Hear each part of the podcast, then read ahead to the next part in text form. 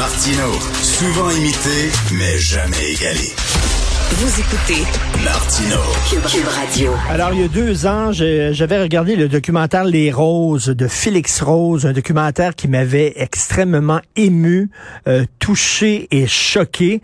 Euh, C'est un documentaire qui nous montrait euh, à quel point euh, les euh, francophones au Canada et au Québec vivaient dans des conditions absolument abjectes dans les années 40, 50, 60. À ceux qui parlent du privilège blanc, on regardait dans Les Roses que les francophones étaient traités comme des citoyens de second ordre, ce qui a accouché euh, d'une colère hein, qui a créé le FLQ. Ce film-là, comme je le dis, m'avait touché et, euh, et euh, scandalisé. Et hier, j'ai vu un film dans le même, dans la même veine, un documentaire du cinéaste acadien Phil Como, qui a une filmographie importante. Ça s'intitule L'ordre secret. L'ordre secret, vous avez peut-être entendu parler de ça, c'est sur la patente.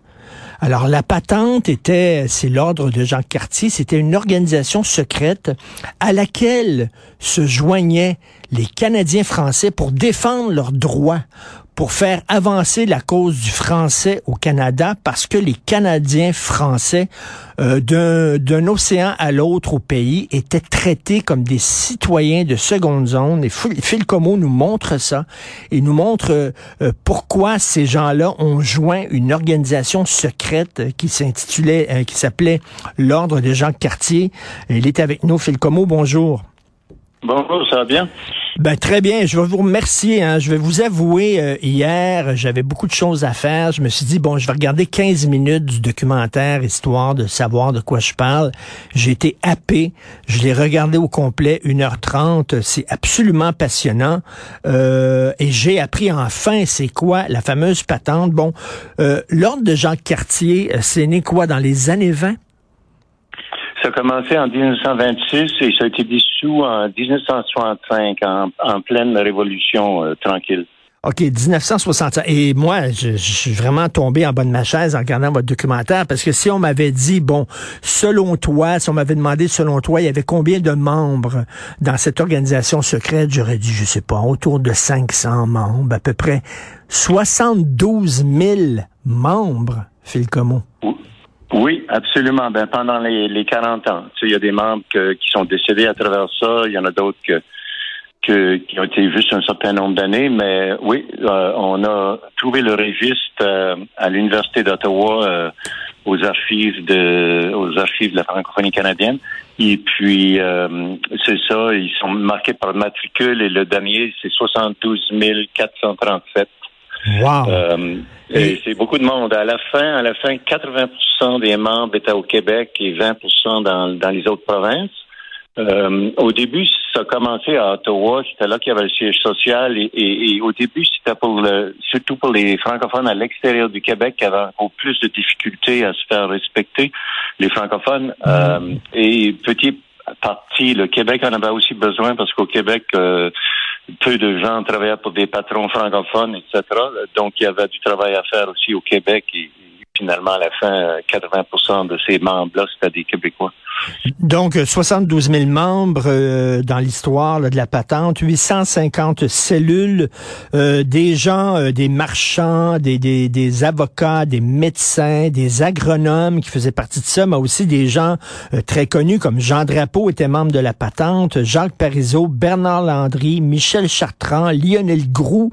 Euh, C'était vraiment un peu comme l'équivalent des francs-maçons, Phil Como. Oui, absolument. Et puis, il fallait que ce soit une société secrète pour pouvoir avancer. Euh, les, les, cérémonies d'initiation, c'était inspiré des francs-maçons, mais c'est tout. Euh, les francs-maçons, c'était un peu les ennemis de, des francophones à l'époque, étant donné que les francophones étaient très religieux, catholiques, etc. Et les francs-maçons, eux, c'est la science qui les intéresse avant tout. Donc, c'était en partant pour des amis, de la même manière que les orangistes qui, qui avaient à travers le Canada leur, leur société secrète, c'était également des ennemis des francophones. Euh, il y avait aussi le Ku Klux Klan. On oublie ça. On Mm. pense toujours que le Ku Klux Klan, c'est les Noirs de, des États-Unis qui ont, qui ont été les victimes de ça, mais au Canada, c'était les catholiques et les francophones. Ben c'est ça, j'ai j'ai appris ça en regardant votre documentaire. Euh, le KKK, donc, euh, leurs ennemis, leur, euh, c'était les francophones et c'était les catholiques.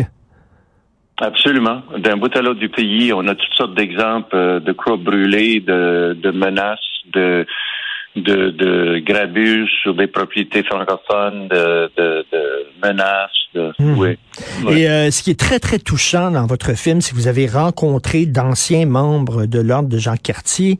Et euh, c'est des gens qui aujourd'hui ont 85 ans, 90 ans, 94 ans, euh, dont votre oncle, qui est un personnage coloré. J'ai adoré votre oncle, et qui nous, qui nous parle à quel point les, les Canadiens français étaient vraiment méprisés et ça, c'est une leçon d'histoire pour, pour les jeunes d'aujourd'hui, là, qui, il faut qu'ils voient ça en disant, on était vraiment considérés comme des citoyens de second ordre. Absolument. moi, moi, personnellement, quand j'étais enfant, moi, je suis né en Nouvelle-Écosse. Ensuite, je suis allé étudier à l'Université de Moncton, au Nouveau-Brunswick. Ben, dans ma jeunesse, j'ai pas eu le droit à une éducation en français. C'était illégal, euh, l'enseignement en français. Donc, nos professeurs trichaient, nous parlent en français, mais avec des textes en anglais. Ensuite de ça, la minute qu'on sortait de notre communauté acadienne, on était euh, on, était victime de mépris euh, de la part des Anglais. Euh, on parlait français puis on, se faisait insulter. Ben oui. C'était pas, c'était pas, c'était pas une jeunesse euh, agréable et, à l'extérieur des. Et tout à fait, votre oncle travaillait là pour une entreprise. Il avait servi en français une dame qui était allée demander des services et son supérieur l'avait fait venir dans son bureau. Il l'avait rabroué en disant vous parlez en anglais seulement. Euh, les Canadiens français de votre région apprenaient à ne pas parler français à l'extérieur de leur maison parce qu'ils se faisait mal regarder. Et même, c'était difficile pour les francophones euh, d'avoir un prêt à la banque. Absolument.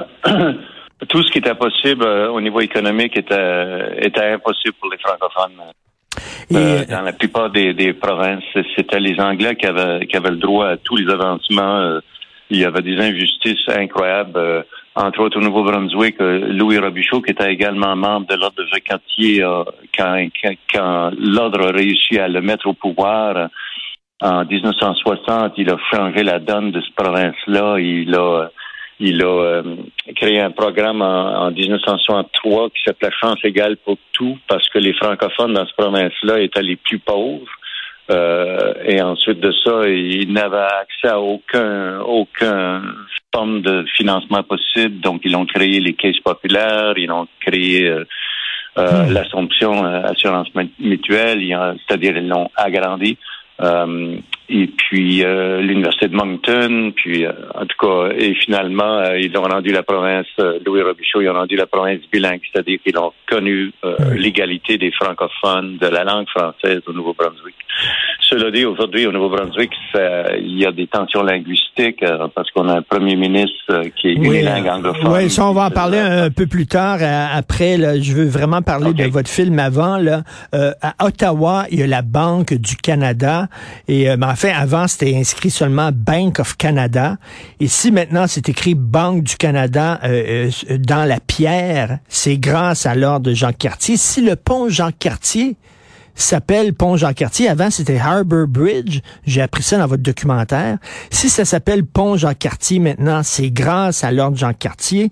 Euh, S'il y a des francophones qui ont réussi à siéger sur des commissions scolaires, par exemple, c'est grâce à l'ordre euh, euh, euh Jean-Cartier. Donc, euh, c'était pas seulement là des, des, des, réunions là, pour bon jouer aux cartes ensemble. C'est-à-dire, il faisait vraiment avancer la cause des francophones.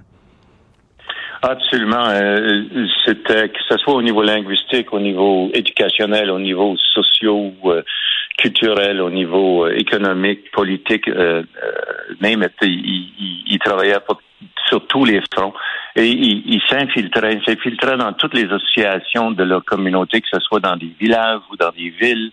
Il, mon père, lui, par exemple, était parti tous les soirs. Il y avait des réunions avec toutes les associations qu'il n'y avait pas. Il était souvent président ou secrétaire des associations pour arriver à, pouvoir influencer euh, la façon de penser des gens et, et, et indirectement euh, arriver à, des résultats. Donc, c'était vraiment, euh, c'était vraiment très bien organisé.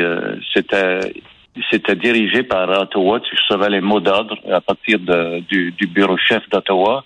Et puis, ça s'en allait aux commanderies, puis les commanderies suivaient à l'ordre. Donc, il y avait des mouvements d'un bout à l'autre du pays au même temps. En d'autres mots, si, si par exemple il voulait un changement au gouvernement, il envoyait le mot d'ordre d'envoyer des lettres au gouvernement. Donc, au gouvernement, il pouvait savoir jusqu'à 30, 30 000 lettres euh, hmm. demandant pas telle chose, ben c'est pas comme a une pétition aujourd'hui où tu peux le faire par Internet. À l'époque, recevoir 30 000 lettres demandant la même chose, ben, le gouvernement agissait parce qu'il disait, ben, on sait pas d'où ça vient, mais il y a, il y a 30 000 personnes qui veulent tel changement. Et les prêtres euh, étaient les prêtres étaient très présents euh, dans l'ordre Jacques Cartier. D'ailleurs, il y a des gens, ça m'a fait rigoler dans votre documentaire, qui ont été euh, approchés à, la confesse. Ils étaient dans le confessionnal, puis ils parlaient aux prêtres, et le prêtre disait ce soir-là, on va aller te chercher, là, puis on va t'amener dans le sous-sol d'église, puis là, on leur bandait les yeux, et vous reconstituez une cérémonie d'initiation qui s'est déroulée en 1955 et ça, c'est passionnant, c'est incroyable, cette cérémonie-là. Ils voulaient absolument la, la, cérémonie d'initiation était très importante. Ils avaient les yeux bandés, évidemment, parce que si quelqu'un ne, réussissait pas à se rendre à la fin, euh, il fallait pas qu'ils savent c'était qui les membres, donc on le jetait dehors ou on le ramenait chez eux. Mais ceux qui réussissaient les cinq épreuves qui devaient passer, euh, ils étaient, disons, endoctrinés dans une façon positive. C'était déjà des gens convaincu d'avance parce qu'avant de choisir euh, une personne, un jeune, pour en faire partie, euh, la personne était étudiée parfois pendant des mois de temps pour s'assurer que c'était quelqu'un qui, qui, croyait vraiment à la langue française, à son peuple et à, l'épanouissement de, de, sa culture. Donc, euh, oui, il y, a, des gens qui n'ont pas réussi jusqu'à la fin parce que c'était assez tough comme, comme épreuve à passer. Et puis, euh, mais ça demeurait que c'était toutes des symboliques sur la solidarité, la, la, la fidélité envers les autres, etc. Donc, il y avait toujours du symbolisme dans chaque épreuve et, donc, il arrivait à, à, vérifier si le, le, le, recrue allait être assez euh, solide pour pour euh, endurer de, oui, de, la, part de la majorité. La main, la main sur une flamme, euh, etc. Et là, on leur dit pendant la cérémonie d'initiation, vous devez lutter contre les ennemis de notre race. Vous devez euh, travailler à l'avancement de notre groupe ethnique.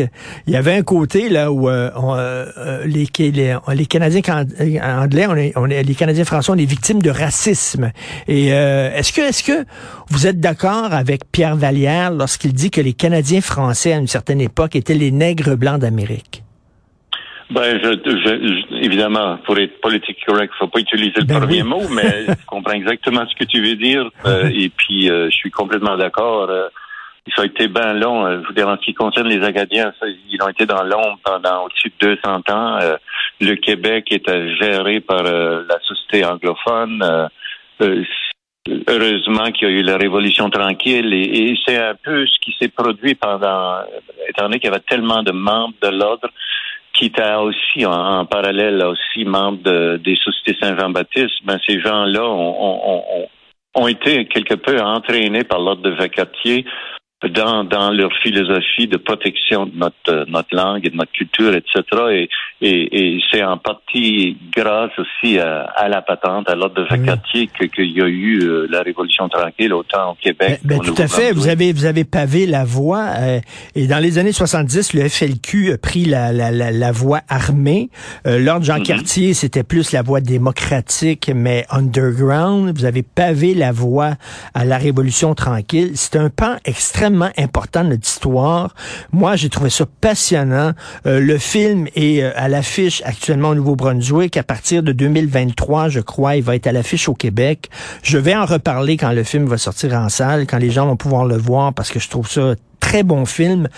Malheureusement, Monsieur Como, euh, c'est pas terminé. Le combat doit encore être mené, surtout dans votre coin au Nouveau-Brunswick. Vous avez un premier ministre qui est férocement anti-francophone. Absolument. Euh, entre autres, euh, euh, il, fallait renouveler la loi sur les langues officielles. Normalement, on le fait à tous les dix ans.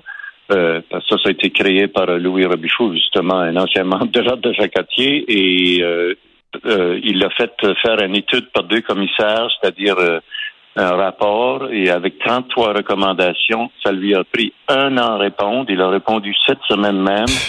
et il a juste accepté une des 33 recommandations. Incroyable. Ouais, il est, euh, il est, comme je disais tantôt, anti-francophone. Il fait partie euh, d'un ancien regroupement qui s'appelait CORE, un ancien parti politique. on a des discours de lui où ce qui prône l'unilinguisme euh, du Nouveau-Brunswick. Euh, Maintenant, ici, il essaie de faire semblant qu'il est pro-bilingue, mais on se rend compte euh, de jour en jour qu'il est un stratège. Entre autres, il a récemment accepté et nommé ministre euh, l'ancien chef du People's Alliance, qui était un mouvement anti-anglophone qui a seulement réussi à, élire trois, trois députés, mais euh, il l'a invité dans son parti, il l'a même nommé ministre un, autre anti-francophone. Donc non, ça va pas. il y a des grosses tensions linguistiques présentement au Nouveau-Brunswick. Puis je pense que le timing du film est assez bon ben pour euh, pour justement euh, réveiller les gens et de dire ça suffit.